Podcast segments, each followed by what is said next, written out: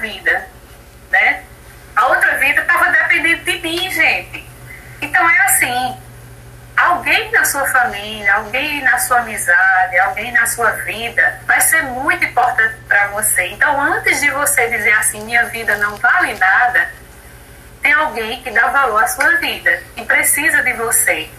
E o fato de precisar de você faz com que você isso retorna para você de uma forma tremenda, que você vai se tornar alguém forte, entendeu? E a, a, a morte você vai querer uma distância dela. A tristeza você vai querer uma distância dela. Porque eu preciso dar alegria àquela pessoa. Tá entendendo? Então, assim, a gente tem que ter alguém para a gente amar, né? Isso é amor.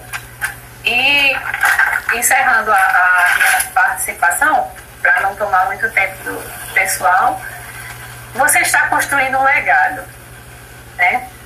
Um legado. Para construir um legado, a gente constrói um legado quando a gente nasce. Começa a construir. A construção do legado é o longo da nossa vida, é uma história, é como um livro. E quando eu decido rasgar este livro no meio, eu não tenho o final da minha história muito bom. É assim? Quando eu decido construir, porque assim, quando eu decido a construção da minha vida, quem faz é você. Não culpe seu pai, não culpe a sua mãe, não culpe seu professor, não culpe seu vizinho, não culpe ninguém pelo que acontece na sua vida. Você está construindo a sua vida.